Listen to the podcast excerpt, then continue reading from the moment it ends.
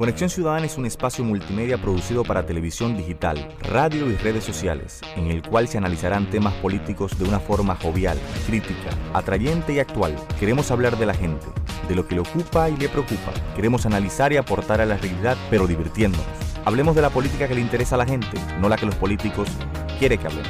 Hablemos de lo que pasa en RD, la región y el mundo, fomentemos la participación de la gente en la construcción de sociedades más humanas y cercanas. Hablemos de los temas que conectan contigo. Son las 7. Ya comienza Conexión Ciudadana.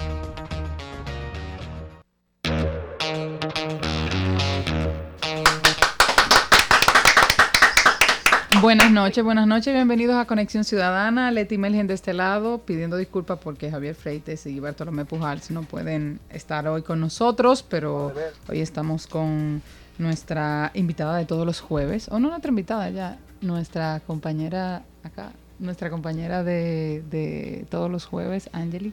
Hola.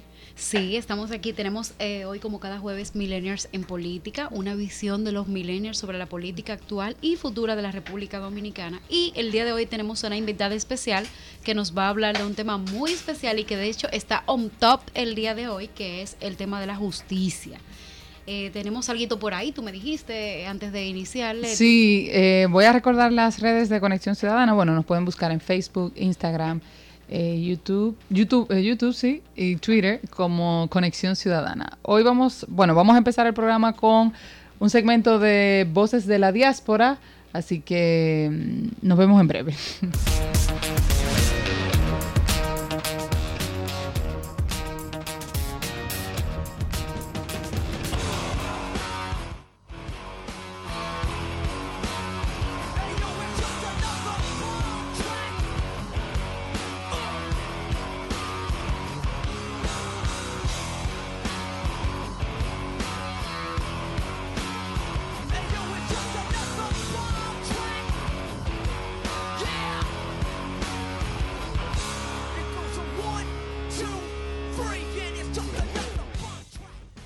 saludo a todos y todas, yo soy Gracie Guzmán y esto es Desde la Resistencia en Conexión Ciudadana. Hoy en nuestra sección analizaremos el arte en resistencia y nuestro objeto rebelde es la canción Latinoamérica del grupo de hip hop Calle 13. Sin más preámbulos, le daremos una breve escucha a la canción y volveremos para analizar algunos versos. Vamos allá.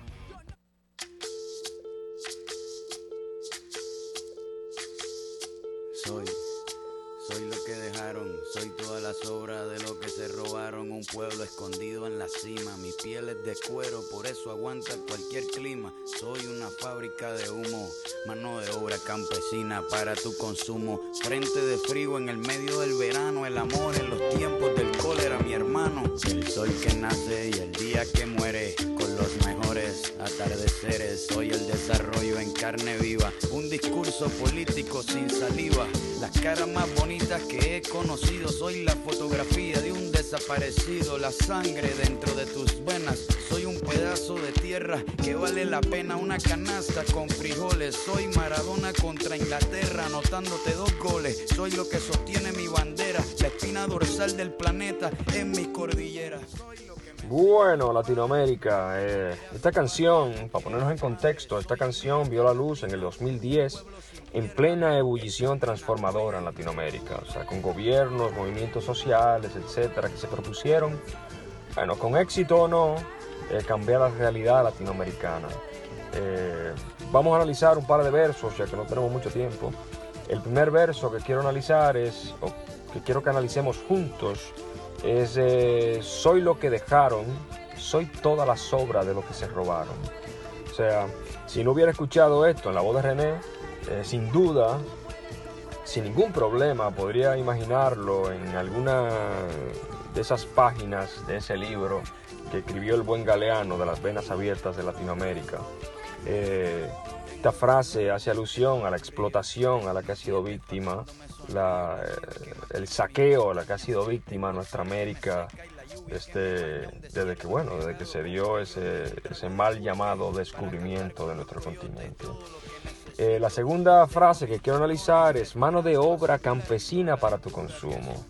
esto es, esto es bastante importante. O sea, no sé si René lo hizo de manera consciente, pero esto describe de manera eh, sintética la definición del reparto del trabajo a nivel mundial, donde se condena a nuestros pueblos a la producción de alimentos para la exportación al primer mundo. Eh, esto, es, bastante importante. La tercera, la tercera frase que quiero, o el tercer verso que quiero que le prestemos atención es un verso que me gusta bastante en la canción que dice aquí se respira lucha. O sea, aquí vemos el ideal de resistencia que, que caracterizó el principio de siglo eh, con los movimientos sociales, los partidos progresistas que se plantearon por eh, que se plantearon una Latinoamérica unida, eh, que sin duda una tarea pendiente de nuestra América. si, si, entendemos que el futuro del planeta será multipolar y que, y que nuestro continente fraccionado pues la tendrá muy difícil eh, para, enfrentar ese futuro. Eh, hasta aquí nuestro análisis del arte en resistencia, desde la resistencia en Conexión Ciudadana. Un abrazo a todos y nos vemos la semana que viene.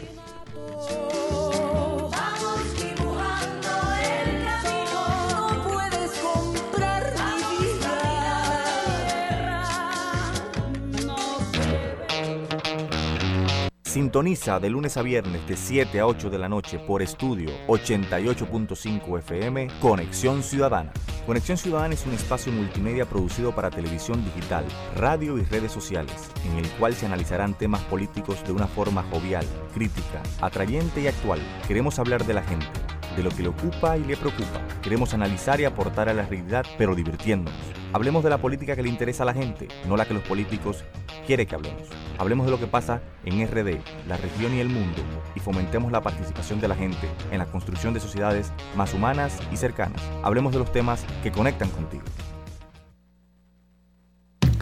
Hola queridos, yo soy Luis Tomás y los invito este sábado 13 de abril a la Ecualdea Casa Verde en La Vega, donde se está celebrando el Match of The Place. Por primera vez, músicos de la escena alternativa se unen en las montañas de La Vega para entregar una noche llena de música y bacanería.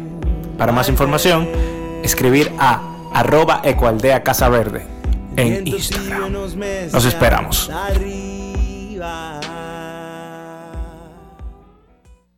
Me dijeron no puedes pero que me digan no puedes es una idea con la que nunca he podido lidiar.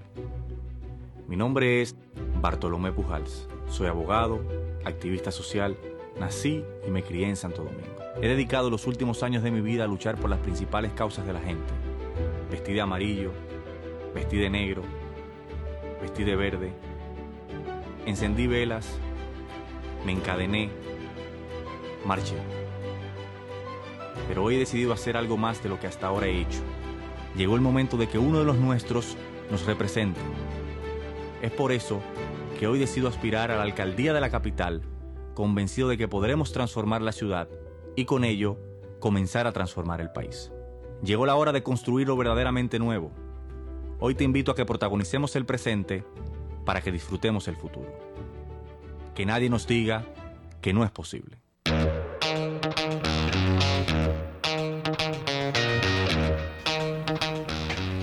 Bueno, estamos en otra entrega de lo que es Conexión Ciudadana, hoy jueves. Como cada jueves tenemos el segmento dirigido por esta servidora, Angelina Moreno, eh, que se llama Millennials en Política. Pero antes de pasar directamente a nuestro segmento, eh, sería muy bueno comentar algo que está realmente en el timeline de Twitter arrasando en estos momentos. Y es la designación de los jueves, de los nueve jueces del Consejo Nacional de la Magistratura que se eligieron el día de hoy. Muy fuerte. Cabe destacar, señores, que la jueza Miriam Germán fue excluida del listado de jueces que fueron elegidos para el Consejo Nacional de la Magistratura y la persona de Luis Henry Molina, no sé si recuerdan ese juez que le dijeron, pero usted está inscrito en el padrón electoral del PLD y él dijo, no, pero este, aquello, bueno, pero es un militante activo del PLD y de hecho es presidente de Indotel. Que ahora pasó a ser el, presidente de la Suprema Corte de Justicia. Entonces, eh, vamos a proceder a informarles que los jueces de la Suprema Corte de Justicia que fueron elegidos está Vanessa Costa, Samuel Arias Arseno, Alcermo Alejandro Bello, Napoleón Esteves, María Garavito, Luis Henry Molina como presidente, Justiniano Montero, Nancy Salcedo Fernández y Rafael Vázquez Goico. Un 33% de esta cuartilla de, jueces eh, corresponde a mujeres, porque fueron tres de nueve. Y ha sido excluida, como ya les decía, Miriam Germán. Hay algunos comentarios que hay en las redes eh, sociales que me gustaría compartir también con ustedes. Por ejemplo, Uchi Lora, el periodista, dice, Luis Henry Molina, presidente de la Suprema Corte de Justicia, tiene un punto positivo y un punto negativo. Negativo, es, el es un funcionario activo del gobierno de Danilo Medina. Negativo, esa es la parte negativa. Y dice que lo positivo es que hasta ahora él, que es director de, de Indotel, ha actuado correctamente y fue creador de la primera escuela del Poder eh, Judicial que hasta ahora tenemos. Vinicio Castillo, el ex senador, dice, eh, Luis Henry Molina es miembro del Comité Central del PLD, funcionario de confianza de Danilo Medina. Será presidente, o que diga, es presidente de la Suprema Corte de Justicia y asume un gran reto a partir de hoy dejar de ser un rol político partidario y compromisarios sectoriales con Danilo y convertirse o asumir el rol de juez imparcial e independiente. Dice, el tiempo dirá, dice Vinicito Castillo sobre la designación de, este juez como presidente de la Suprema Corte de Justicia. Pero yo creo que eh, brevemente quería como comentar uno de los comentarios que tú mencionas, el de, por ejemplo, el del periodista Uchilora, que resalta un aspecto positivo. Y uno negativo. Sí, pero yo a veces digo como, bueno, ¿de qué incluso el aspecto positivo no, no tiene relevancia. O sea, estamos hablando del sistema de justicia, un espacio de contrapuesto en el que tú tienes como presidente y además de eh, a un miembro del comité central del PLD. Para mí no es tan positivo tampoco, porque de hecho es un miembro del gabinete del, del presidente Danilo Medina. Exactamente. Entonces, eh, o sea, y eso está pasando frente a los ojos de... O sea, eso, eso está pasando en la República Dominicana y antecediéndole el caso de la jueza Miriam Germán que también hoy en las noticias sale eh, el tema de que su teléfono efectivamente había estado intervenido por la Procuraduría General de la República. Eh, eso obviamente pone es el reflejo, digamos, de la crisis del sistema de justicia en la República Dominicana. Sí, también hay un comentario que salió el día de ayer de Nenfi Rodríguez que decía que, bueno, un comentario, no, una noticia que él sacó a la luz del 2016, donde se, se ve a Luis Henry Molina juramentándose como coordinador de campaña reeleccionista de Danilo Medina en San Cristóbal. Pero no te vayas lejos, tú, entras al, perfil del, del presidente Danilo Medina en Instagram y tú encuentras al procurador, o sea, es una... Bueno, hoy tenemos una invitada. Que nos va a hablar un poco es una de salida de, la justicia leonelista por la danilista. Exactamente. Eh, hay algo muy importante que, que, es para conectar esta noticia que estábamos comentando el día de hoy, eh, porque tenemos este segmento de Millennials en Política y justamente tenemos hoy una entrevista a una millennial que hizo una investigación sobre un tema de justicia en la República Dominicana. Ella es, eh, fue compañera mía periodista en el Listín Diario en el año 2011.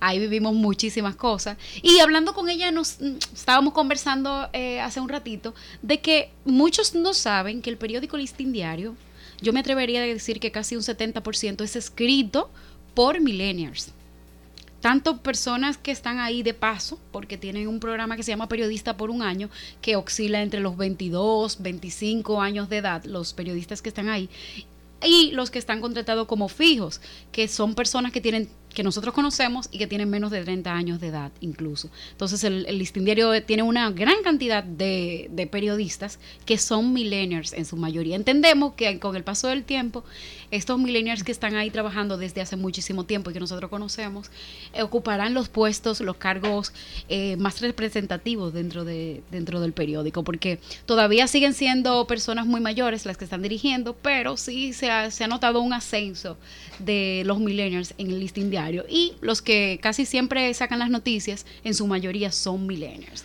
Pero vamos a hablar en esta sección especial de hoy con Indira Acosta, que está aquí, que nos va a hablar de una investigación muy, pero muy chulísima, señores, que hizo ella sobre la justicia dominicana y los linchamientos. Cuéntanos, Indira. Bueno, gracias por esa introducción. Bienvenida, Indira. Muchas gracias por acompañarnos. Gracias por recibirme aquí a las dos. no, qué chulo. Cuéntanos un poco de, de la investigación sobre los linchamientos en la República Dominicana. Bueno, hablando sobre justicia aquí en República Dominicana, esta investigación yo la hice junto con el Centro Internacional eh, de Periodistas, que está basado en Washington, y también Conectas, que es una plataforma digital que apoya a los periodistas latinoamericanos para que hagan temas de investigación. Generalmente en Latinoamérica hay es un poco difícil hacer temas de investigación periodística. justamente, el arraigo presidencialista o el presidencialismo duro que hay en, los países de América Latina que conecta incluso con la con la opinión, o sea, con, con la con la hechura, con, la, con el enmarcamiento de la opinión pública y los medios de comunicación que de una manera u otra pueden controlar lo que sucede en los estados. Sí, sí hay, hay, muchos factores en realidad. Eh, ese que mencionaba Angeli también lo de los recursos económicos, porque generalmente, por ejemplo, yo para esta investigación duré un año y eso es recurso económico y también recurso de tiempo, que pienso que no muchos medios pueden... Darse el lujo de hacer una investigación tan profunda con una inversión quizás tan grande como esa. Pero ¿qué o sea, qué encontró Indira durante un año de investigación haciendo eh, análisis de estos datos tan importantes que encontró sobre la justicia dominicana y los linchamientos? ¿Qué ha pasado con los linchamientos? Tengo entendido que investigaste desde el 2008 al 2018. Sí, justamente ese fue el periodo de tiempo que investigué aquí. Me encontré con muchas estadísticas, muchas estadísticas buenas y malas en su en en cierta forma, pero voy a leerles prácticamente el sumario de las investigaciones, de lo, lo principal que encontré. Y fue que en los últimos cuatro años los tribunales dominicanos condenaron a 8.063 personas por robo, aunque hubo un total de 95.575 denuncias por ese crimen. En ese tiempo se denunciaron 6.665 homicidios, pero las autoridades no presentan cifras que indiquen cuántos de estos recibieron sentencia en el periodo que, les correspondía. Mientras la justicia demora, la resolución de casos y conflictos avanzaron los linchamientos con 202 en 10 años. Esto es un tema muy puntual porque lo que se ve, eh, hay una aparente debilidad de la justicia que ha ido imperando en los últimos años y las personas están tomando entonces la justicia por sus manos al entender que quizás cuando eh, en la justicia no van a encontrar que esta persona sea juzgada sobre el hecho que hizo. Cierto. Eh, una vez yo tomando una clase en la UAS, ahora que Indira habla de este tema, eh, un profesor nos dijo, un profesor de derecho dijo, la justicia está hecha como para defender a los delincuentes. Y nosotros, nosotros preguntamos, ¿por qué? Me dice, porque mira, si a ti te roban una cartera, lo primero es que si no es en el acto que tú encuentras al ladrón, mm. el ladrón es inocente hasta que tú demuestres lo contrario. Y tú tienes que pagarle a un abogado para que ese abogado defienda, o sea, te, te, busque tu cartera, al final quizás tú no vas a encontrar tu cartera con todo lo que tú tenías y el abogado se le y al ladrón se le designa un abogado eh, por el Estado, o sea, tú pagas tu abogado para recuperar tu cartera que tú no vas a recuperar con todo lo que tenía y el Estado le asigna al, a la persona que se, que se roba, eh, que está acusada de robo, eh, un abogado para que él se defienda. O sea, que a una persona defenderse le sale peor, o sea, poder completamente. tener justicia que una persona que realmente ha cometido el delito. Entonces, eso es una como de las debilidades graves que tiene el sistema. O sea, para tú recuperar algo tuyo, eh, tienes que invertir mucho tiempo y quizás más dinero que el que mismo tomó la, que el que mismo hizo la acción. Entonces, ¿qué pasa? Aquí nos habla Indira de que ha habido un total de 202 linchamientos en las principales provincias del país, que el dato es que es en más de 21 provincias que se han dado estos casos, con un pico sumamente enorme en la provincia de Santo Domingo. Explícanos esto, Indira. Bueno, sí, me encontré con eso de que la provincia de Santo Domingo presenta, hay mucha violencia, de acuerdo a lo que yo pude examinar por las estadísticas, hay mucha violencia, hay muchos homicidios, robos y también linchamientos. Algo que, me, que encontré fue que en, específicamente en las comunidades de Villamella ocurrieron bastantes linchamientos y linchamientos, bueno, eh, de por sí el linchamiento es violento, pero yo pienso que fue mucho más allá. En Mayor Villamella, o sea, tú piensas que es mayor más... mayor nivel de- de- de violencia, violencia, de-. Sí, eh, creo que es un tema como ya, eh, una, es una tendencia que se ha registrado ya por mucho tiempo que en Villamella hay ese tipo de, de comportamiento, de tomar Sí. la justicia por las manos y Sí. eso. eh, Pero una, una pregunta, tú señalabas algo de que en Santo Domingo el dato es mayor. Sí, Exacto. Y, y una pregunta, ¿y el tema de subregistro no tiene algo que ver con que en Santo Domingo sea un mayor o cómo? ¿Cómo, cómo fue ese tema con...? Bueno, hablando de subregistro, por eso mencionaba ahorita las estadísticas, sí tuve bastante problemas con lo que fueron las estadísticas. Eso también atrasó en cierto modo mi investigación Claro, bastante. me imagino. Porque, porque tuve que enfrentarme como que con ese mar de estadísticas que estaban y que no estaban al mismo tiempo. Pero pienso que en, en cuanto a esas estadísticas lo- co- en cuanto a lo que muestran las estadísticas de que la provincia de Santo Domingo tiene una mayor cantidad de violencia, pienso que sí está acertado. Sí, no, claro. Porque por- también por la misma cantidad de habitantes, De que tiene Eso. la provincia. Y pero lo que sí me sorprendió fue ver eso en Villamella y también ver que hay mucha, pienso que responde a muchas cosas y que también ver que muchas de esas víctimas, tanto víctimas como victimarios, son personas jóvenes, Muy fueron jóvenes. personas jóvenes. Hay, hay algo que no. me- vamos a recordar que estamos en el segmento Millennials en Política y estamos entrevistando a Indira Suero, que es periodista y que también es Millennials. Ella ha hecho una investigación de un año en la cual está destacando en, del 2008 al 2018 eh, cómo el, el ciudadano dominicano está tomando la justicia por sus manos debido a una debilidad que hay en el sistema judicial dominicano y que ellos entienden que no se va a cumplir la justicia como se debe, entonces es- ha habido un aumento en los linchamientos. Indira explica que en la, ciudad, en la provincia de Santo Domingo, que les voy a, a- a mencionar ahora las estadísticas, es donde más linchamiento ha habido desde el 2008 al 2018, con 67 linchamientos, o sea, 67 personas que han muerto por linchamiento, supuestamente según Registrados. las estadísticas. Registrados. En San Cristóbal, que es la segunda provincia donde hay más linchamientos, tiene 27 casos. Santiago, que es la tercera provincia, tiene 18 casos. El Distrito Nacional, que es la cuarta provincia donde más linchamiento hay en todo el país, tiene 10, seguido de la provincia de Duarte, que tiene 8, Barahona, La Vega y Monte Plata con 7. Eh, hay otras estadísticas que están ahí que no lo vamos a mencionar, eh, pero son 7, 6, 5 casos en eh, diferentes provincias. Nos gustaría saber ahora por qué, o sea, cuáles son los métodos que utilizan los dominicanos para linchar y por qué dices eh, que, en, la, que en, en el municipio de, de Villamella es donde más eh, violencia hay con estos casos. Antes de responderte esa pregunta, Yeri, también tengo que decir, en relación a lo que me preguntaban antes, que de acuerdo a las estadísticas oficiales que me fueron entregadas, decían que eran 107, 100 67. 167 casos de linchamiento ah, en todo el territorio, desde Ujú. 2008 a 2018. Pero cuando yo sumé a mano... Los mismos casos que ellos te dieron, dio me dieron 202. 202. Sí. O sea que... Yo también lo sumé. O sea, era tan fácil como se Yo hacer sumé y sumé y yo voy acá, pero entonces me dieron 202. Y también hay que ver que aquí yo identifico linchamientos como casos donde personas resultaron muertas, donde Sí. hubo muertos di- en causa directas a eso. O sea, que tú estás dejando de lado... yo no estoy contando, al menos para esta cifra, yo no cuento los intentos. Sí. Pero yo también hice una base de datos, no, no tengo el dato aquí lamentablemente, pero sí hice una No lo base de datos De los intentos. con intentos, porque los intentos no se registran. No hay un registro oficial de los intentos. Sí. Pero sí hay personas que han quedado mutiladas y que han quedado muy Claro. afe- bastante afectadas por intentos, que tal vez no mueren en el hecho o puede ser que Pero mueran tienen luego. un trauma y no- durante toda su vida. Exacto. Tanto físico quizás emocional. Exacto. En la... eh, tú- La tú pregunta de, de por qué en Villamella. ¿Por qué en Villamella y cuáles son los métodos? Bueno, eh, porque en Villamella, hablando de esos casos que yo investigué, yo tengo esos 202 casos, pero no tengo nombre ni nada, no tenía No, nada. claro.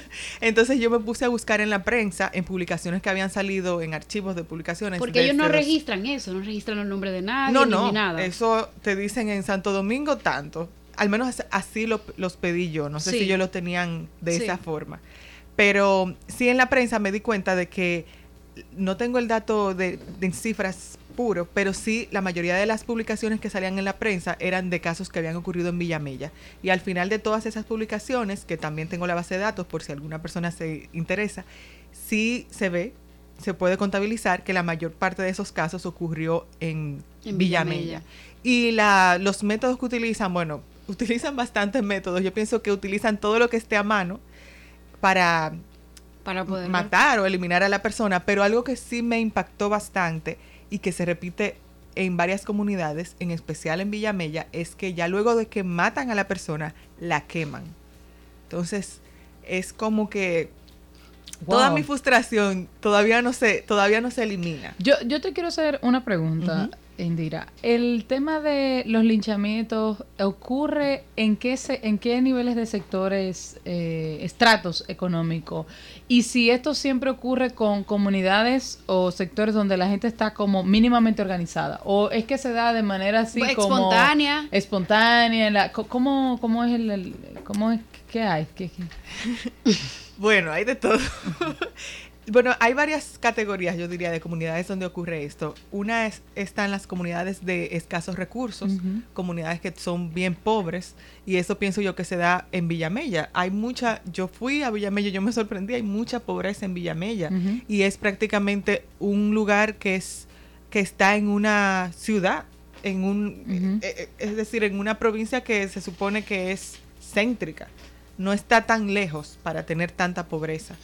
También hay casos de comunidades cercanas a ríos, esas comunidades que están a orillas del río, también se dan esos casos. Hay otras que son comunidades que están apartadas de tal vez del centro de, de la provincia y que por estar apartadas no tienen un destacamento cerca. Eh, Por ejemplo, yo fui a una comunidad que el destacamento quedaba media hora y las personas que estaban ahí, que habían linchado, me dijeron, no podemos esperar que venga la policía, si ¿Por es qué? que viene, tenemos que resolver nosotros. Claro, Eh, eso era una pregunta que, que- que quería hacerte, Indira. O sea, ¿cuáles son las justificaciones que tienen las personas, según la investigación que tú realizaste, para hacer esta clase de linchamiento? O sea, ¿qué, ¿en qué se basa la gente para decir, déjame tomar justicia por mis manos y no esperar a la policía? Bueno, la, la gente tiene varias razones también. una, una- de- una cosa para aclarar, tú entrevistaste algunas... Eh, ok. sí, sí, yo además... Que, que ahorita no hicimos la, contarnos de la metodología de trabajo, o sea, pero ahorita nos cuenta un poco más, pero dinos la respuesta de, de la bueno, pregunta. yo pienso que la gente lo que dice es que no creen en la justicia. Eso fue uno, yo diría que el trending topic de, de respuestas. Lo primero era que no creían en la justicia. Lo segundo era que tenían mucha rabia, mucha Impotencia. mucha impotencia ante lo que ocurría y decidían resolver ellos mismos, resolver con lo que tuvieran, pero resolver. Y en varias de las provincias, de, los, de las comunidades que yo fui, que habían linchado, el orgullo de esas comunidades era decir que luego de ese linchamiento no, han ocur- no Ah, no ocurrieron han ocurrido. na- nada de robos. O sea, ni que nada lo ven como un caso de éxito. Un caso de éxito. Ya algo que me decían era que ya ladrón, los ladrones ya saben que por aquí no se pueden. E incluso me encontré en una comunidad que fue en San Cristóbal. Cuando yo llegué, hablé con las personas que habían linchado a, a un, a un joven, por cierto, un muchacho bien joven. Y ellos me decían que luego, que justamente esa semana, me dijeron, justamente esta semana íbamos a linchar a otro. Ay, Dios. Pero no, y eh, ellos tienen un grupo incluso de WhatsApp que se comunican en las comunidades cuando ven a alguien extraño, Extraño. alguien raro. Entonces, porque había un hombre que llevaba un bulto con cosas. Entonces, cuando fue la comunidad ya para darle seguimiento, según me dijo eh, uno de los representantes del grupo, me, se dieron cuenta que era una persona que tenía problemas mentales. Sí. Y entonces se dieron, por eso no lo mataron. Ay, no Se cometieron. dieron, exacto. Ajá. Pero por suerte que fueron y trataron de preguntar. O sea que eh, porque están- si no, Y cuando cuando abri- le abrieron el bolso vieron que eran papeles viejos que tenía. Ya, o sea que, que realmente los linchamientos ocurren en comunidades donde la gente está organizada, digamos, como una... pol- asume como una policía Una policía una comunitaria. policía comunitaria eh, al margen, digamos, de, de la ley. Yo yo tengo una, una curiosidad, bueno, es- Y, hay- y es- pasa algo, antes de que, de que continúe el, el ETI. Si alguien muere por un linchamiento, no hay a quien juzgar. Eso era lo que yo quería preguntarte, de qué sucede cuando, exacto, la- las personas toman la justicia, porque eso es lo que me está dando la impresión, o sea, tú puedes tomar la justicia por tus propias manos y no habrá consecuencia como para ti, digamos, porque a quien tú estás linchando es a un, a uno que ellos asumen que es delincuente. Y entonces, las autoridades que... ¿Cuál es el, nivel, cuál es la intervención que hacen las autoridades cuando, si pudiste un poco encontrar algo, cuando ocurre el tipo de los linchamientos? Bueno, generalmente la, la, policía o las autoridades llegan después que ocurrió el hecho. En las, los casos que han logrado salvar es porque la autoridad llega durante el momento en que está pasando el hecho. Y estuve hablando con varias, varios expertos de, de justicia y derecho y me decían que no se ha logrado ningún tipo de condena a una persona aquí por linchamiento, que lo que lo más que se logró fue un fue ir como que a una condena a un apresar a una persona, pero luego lo soltaron. Y no me refiero al, caso del pastor. La comunidad le dimos entre todos. Ajá, ese es el problema es ese. ¿Cuál es el problema? Sí, que porque son muchas personas que son cómplices de... Sí, es una investigación. como somos muchos, claro, nos protegemos entre sí y al final le dimos todo. Ya, y tú tienes el secreto de en, en, otra comunidad también que fui, en Peravia, una persona que había sido víctima de atraco y a los jóvenes que lo atracaron, a uno de ellos lo lincharon. Él me decía que cuando fueron a la fiscalía, lo primero es que le dijeron que dejaran eso así. Dejaran, mm. dejen eso así porque fue, eso fue un ladroncito que andaba molestando. Entonces, también cuando el fiscal preguntó que qué había pasado, la, los, todos los comunitarios que estaban ahí dijeron fue, fue tal comunidad que lo hizo. Dijeron el nombre de la comunidad y dijeron fue tal comunidad que lo hizo. Claro. Pero no dijeron fue fulanito, no, fue la comunidad. Como queriendo decir si van a meter a alguien preso, no van a meter a, van a meter a todos. Claro, es interesante ver ver cómo se establecen lazos de cohesión, un nivel de cohesión en la comunidad, pero a los fines de, bueno, digamos son bandas, son bandas, eh, son bandas criminales de alguna forma. Yo diría que es un círculo vicioso en realidad, porque muchas veces estas personas están impotentes ante la falta de, la falta justicia. de justicia y protección y responden con alguien que está ahí. Exacto. Y, y, esa persona que comete el hecho, que vamos a hablar seguro después de la pausa, de cuáles son esos delitos que la gente comete que, que por los que es linchado. Entonces, es un círculo vicioso porque la desigualdad social hace que las personas salgan a buscar este tipo de, de, de, formas de vivir y al final la misma sociedad que también está eh, marginada es la que termina linchando y haciendo justicia por las manos con una persona que también está sufriendo los, la falta de políticas públicas que ayuden a la sociedad realmente a que este tipo de cosas no pase. Vamos a una pausa y regresamos más con este tema.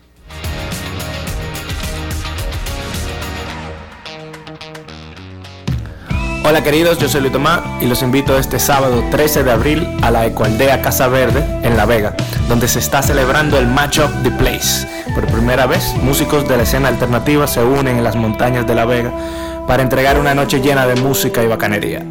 Para más información, escribir a arroba Ecoaldea Casa Verde en Instagram. Nos esperamos. Sintoniza de lunes a viernes de 7 a 8 de la noche por estudio 88.5 FM Conexión Ciudadana. Conexión Ciudadana es un espacio multimedia producido para televisión digital, radio y redes sociales, en el cual se analizarán temas políticos de una forma jovial, crítica, atrayente y actual. Queremos hablar de la gente de lo que le ocupa y le preocupa. Queremos analizar y aportar a la realidad, pero divirtiéndonos. Hablemos de la política que le interesa a la gente, no la que los políticos quieren que hablemos. Hablemos de lo que pasa en RD, la región y el mundo, y fomentemos la participación de la gente en la construcción de sociedades más humanas y cercanas. Hablemos de los temas que conectan contigo. Me dijeron no puedes, pero que me digan no puedes es una idea con la que nunca he podido lidiar. Mi nombre es Bartolomé Pujals. Soy abogado, activista social, nací y me crié en Santo Domingo. He dedicado los últimos años de mi vida a luchar por las principales causas de la gente. Vestí de amarillo, vestí de negro, vestí de verde. Encendí velas, me encadené, marché.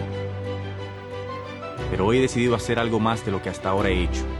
Llegó el momento de que uno de los nuestros nos represente es por eso que hoy decido aspirar a la alcaldía de la capital, convencido de que podremos transformar la ciudad y con ello comenzar a transformar el país. Llegó la hora de construir lo verdaderamente nuevo.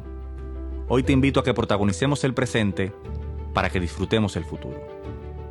Que nadie nos diga que no es posible.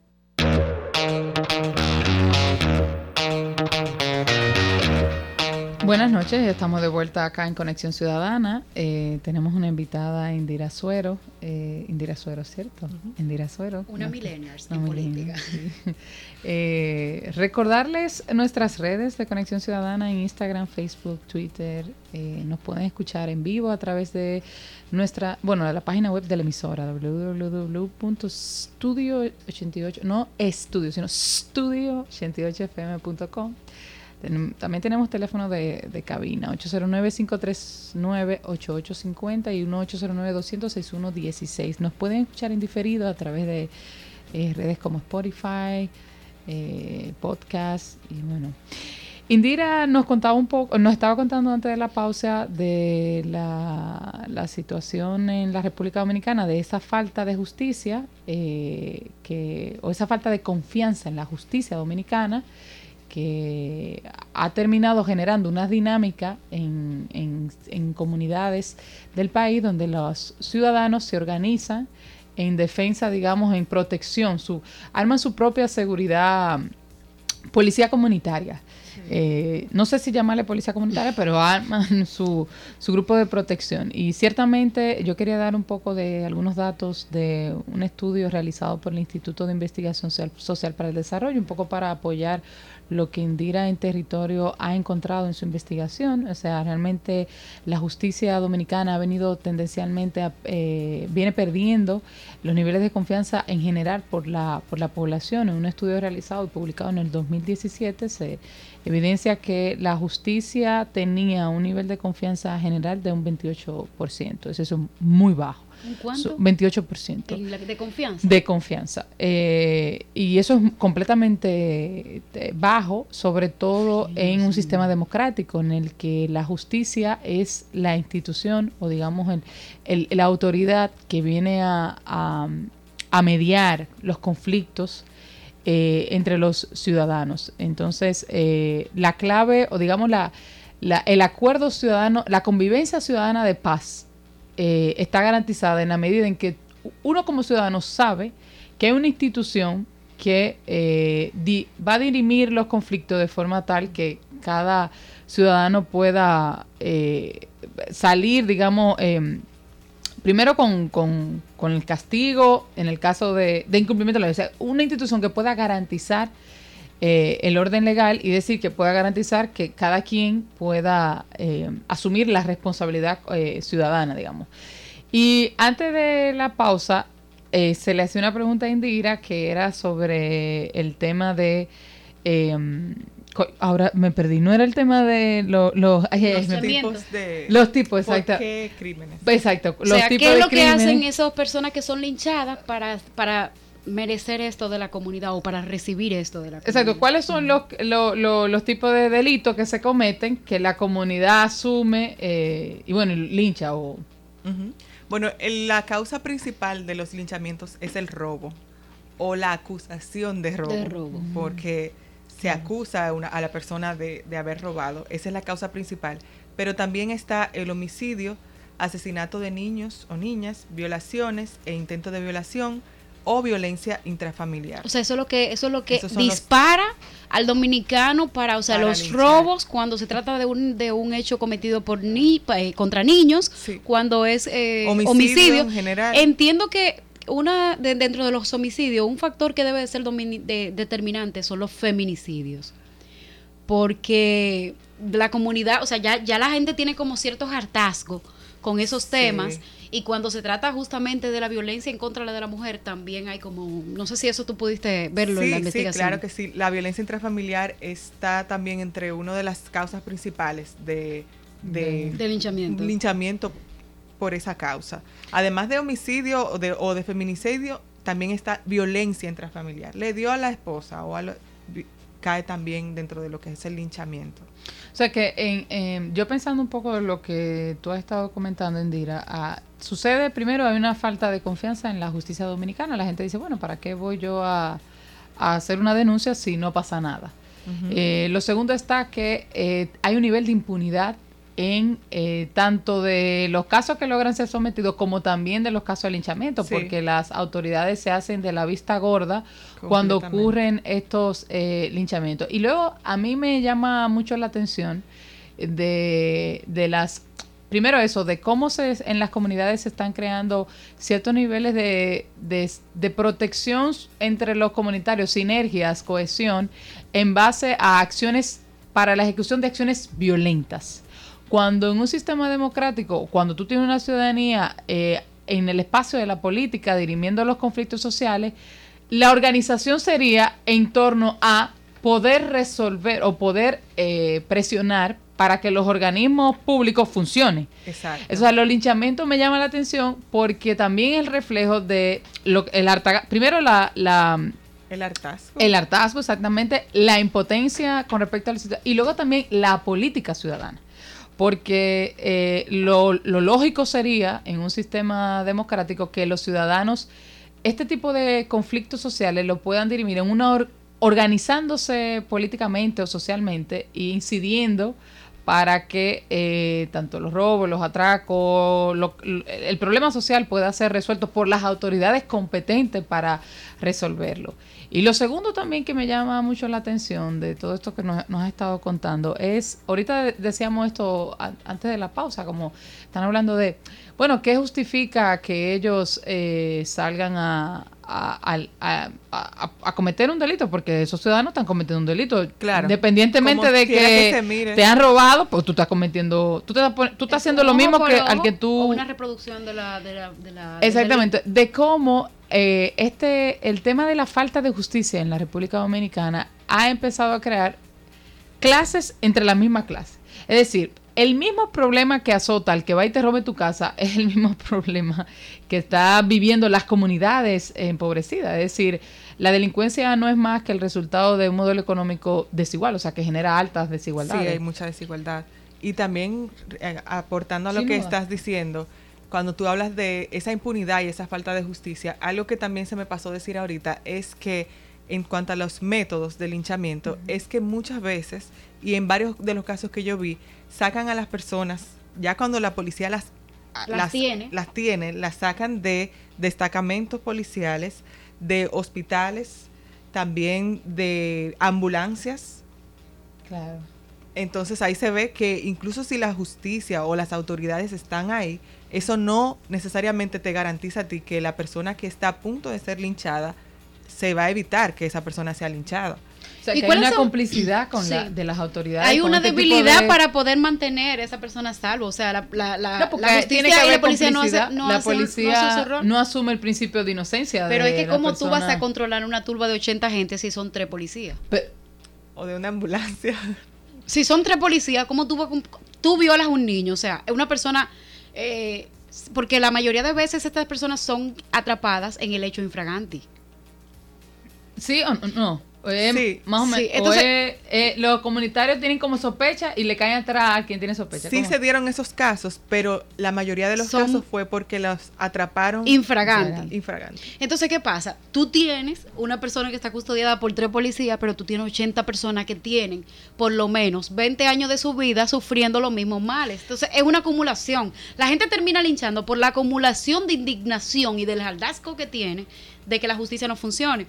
Antes, en la pausa, eh, eh, estaba explicando que estuve consultando junto con un grupo de compañeros eh, esta parte de aquí de San Carlos, al lado del, del, Palacio de Justicia, y a mí me sorprendió muchísimo que las personas de San Carlos estaban denunciando ante nosotros, o sea, decían, anótenme ahí, agrégame a WhatsApp que yo te voy a decir cuando la policía de aquí tú le llevas un caso y ellos llaman al, delincuente, le dicen, mira, aquí hay cinco gente eh, denunciándote por robo, ¿cuánto hay para mí? Entonces, la gente nos decía ahí no solamente que, es, que no confiaban nada en el ayuntamiento, en el, perdón, el, en el destacamento de la policía de, de San Carlos, sino que te, te decía, dile que fui yo, Juana de los Santos, y que yo dije que, que o sea, la gente ha perdido el miedo de denunciar este tipo de cosas y de hecho quiere sentirse partícipe de que cuando se vaya a hacer algo, él haya aportado. para ese tipo de cosas. Pero tú sabes lo que yo estoy, volviendo otra vez a lo que estaba un poco reflexionando, es un poco estoy estoy tratando de, reflexionar en voz alta y también Indira para que tú que estuviste ahí en, en terreno y ese levantamiento puedas como comentar. Lo que yo sí veo que aún a pesar de que la comunidad está, o sea, se organiza para defender, digamos, o para sí, para defender el, el espacio. No voy a decir defender porque defender que tú realmente eh, otra dinámica, para, responder a un caso de, violación que tenga la, la, comunidad. Aún para mí es que parece una ciudadanía activa porque va y se organiza y agarra al criminal y lo lincha y no sé qué. Para mí sigue siendo una expresión de una ciudadanía sumisa. Porque tú te deberías de organizar, en cualquier caso, tú deberías de organizar y retar al orden institucional, retar al poder. Pero eso, o sea, retar la falta de información. A la policía en vez de tú salir a linchar al criminal o al que se supone que te robó, tú deberías salir a agarrar y sacar al policía del destacamento. Entonces, tu problema es con el policía del destacamento que no, no está cumpliendo su rol, pero no, se da una dinámica de abuso, se reproducen los abusos de poder. La misma impunidad, la misma irresponsabilidad de la policía la, ciudadanía la está evidenciando con otro que está mm, por debajo de él. Y no solamente la policía, sino que también está todos los poderes que, que conforman eh, el, sistema de justicia. Pero entonces, eh, ahí tenemos dos cosas importantes entonces, que podríamos derivar de esto que te ha dicho Leti ahora mismo. Lo primero es, Indira, ¿cómo puede un millennials utilizar esta información a su favor? O sea, ¿cómo le, o sea, estamos hablando en el, en, el, en el segmento de millennials en política. ¿Cómo puede traducir estos hallazgos un millennial, asumirlos? ¿Qué puede hacer un millennial con esto? ¿Y cuáles son las recomendaciones que, que dada tu investigación, tú podrías suministrar al sistema judicial dominicano según lo que tú has visto? Porque uno como periodista, de cierto modo, se vuelve un investigador social y uno ve cosas a veces que los mismos eh, que están en la justicia no están viendo. Bueno, lo primero que yo pienso que tienen que saber los millennials y todo el que escuche el programa es que, y es que es un dato muy preocupante, es que la mayoría de las víctimas de estos linchamientos son millennials. Son millennials, son personas jóvenes. Eh, el, todos, bueno, solamente hubo un caso de una mujer que iban a linchar, no la llegaron a linchar, pero todos son hombres jóvenes y yo pienso que eso tiene que llamar bastante la atención hacia ese hecho. También son personas jóvenes las que están apresadas en las cárceles por robo y homicidio. La mayoría son jóvenes. También son jóvenes, la mayoría, esas personas que están condenadas por ese hecho. Son personas jóvenes. Y también las víctimas de estos de todos estos crímenes también son personas jóvenes. O sea que es algo que no, no está pasando es casi endémico de los millennials. Es algo con lo que nosotros tenemos que saber que estamos viviendo con eso y que como estamos viviendo con esa realidad, tenemos que conocer cuáles son nuestros derechos y deberes para tratar, pienso yo, de alivianar, no sé, la carga o protegernos de alguna manera. Porque muchos de estos casos, como tú decías, Angelia, ahorita, se dan también por el desconocimiento de muchos derechos. Por ejemplo, yo fui a, un, a una comunidad en Tamayo que habían justamente asesinado a un muchacho joven de, de unos 18, 18 años, había cumplido, y lo asesinaron la primera vez que él salió a una fiesta. Para que con un primo le quitaron su motor, lo asesinaron. Y cuando yo fui, meses después del hecho, a, hablar con su familia, la familia no sabía todavía qué pasos tenía que hacer en la justicia. Y me preguntaban a mí qué ellos podían, hacer, para que, que si tenían que ir a, tal a tal fiscalía o si tenían que ir al destacamento. Entonces ahí se ve que hay un desconocimiento completamente. ¿Cuáles son las recomendaciones que, que eh, a través de este estudio que tú hiciste sobre la realidad social dominicana en el ámbito de la justicia, tú podrías hacer para este sector? Bueno, hacer las recomendaciones a la, a la justicia es yo como periodista no me siento autorizada para eso. Pero yo pienso sí que, y es algo también que tiene que ver mucho con la tecnología y con lo que vivimos nosotros como millennials, es que se tiene que mejorar el manejo de estadísticas aquí en República Dominicana completamente. Al menos en el sistema de, de justicia no sé cómo esté en los otros. No, no, está igual en todo lo de Bueno, Leti sabe. Pero cuando tú tienes que, cuando tú tienes que entrar, cuando tú vas a una institución y, y en un nacimiento, tú tienes que ir a la otra porque no tiene absolutamente nada que ver. Imagínate tú. Sí, estuve, estuve en la Junta también haciendo. El registro adecuado es sumamente importante para, para poder analizar. Porque mira, tú en esa investigación de territorio, tú viste algo súper rápido. ¿En dónde usualmente ocurría? ¿En qué actores ocurrían? en personas jóvenes. Personas Luego, ¿en qué, en zonas? En zonas de, de escasos recursos, de estrato socioeconómico bajo. Eh, lo tercero, eh, eh, sucedía en situaciones donde los destacamentos policiales cerca tenían cierto nivel de indiferencia con el tema de... O si no estaban muy lejos. O si no, exactamente, también, También yo leí en uno de los reportajes que hizo Endira que también dicen que son tantos policías los que están ahí, sin embargo yo creo que eran 24 y nada más habían tres. En Boca Chica me expresaron eso, que dice uno de los señores que entrevisté, él dijo, bueno, tal vez el jefe de la policía piensa que aquí hay 24 policías, pero en realidad lo que hay son tres. Sí. Eh, tal vez piensa que hay 15 en tal barrio, pero en realidad lo que hay son dos. Y es el, esos dos que él decía, era el capitán o la persona a cargo, más su asistente que, anda, que andan en un motorcito para unos unas comunidades tan grandes como las que son las comunidades de Boca Chica y Valiente, que, son comunidades y que hay tantas novedades, tanta novedades, con gente y que bebiendo. pasan muchos casos de linchamiento. Entonces yo pienso que las la tecnología necesariamente se tiene que llevar una estadística para tú saber cuál es la magnitud del problema que tú tienes. Yo fui a sitios que yo preguntaba por estadística y me decían, mira, esta es la estadística que hay aquí, y me mostraban un papelito con unas cifras. ¿Qué, garantía tengo yo de que esas estadísticas sean, confiables? ¿O qué garantía tengo yo de que van a entrar esas estadísticas a algún y no, y no solamente eso, que después, a, mí me ha pasado como periodista, no sé si, si Indira que, que no es mucho de esa área, me ha pasado mucho que por ejemplo en Semana Santa eh, o en temporada ciclónica y eso, hay un manejo de las estadísticas de forma que los muertos sean menos de lo que realmente son. Por ejemplo, eh, la, defensa civil, cuando hay, por ejemplo, una, un aguacero eh, y una persona eh, trata de cruzar por un sitio y se ahoga, no computan eso como una muerte de la, ah. del hecho en sí, sino como una imprudencia.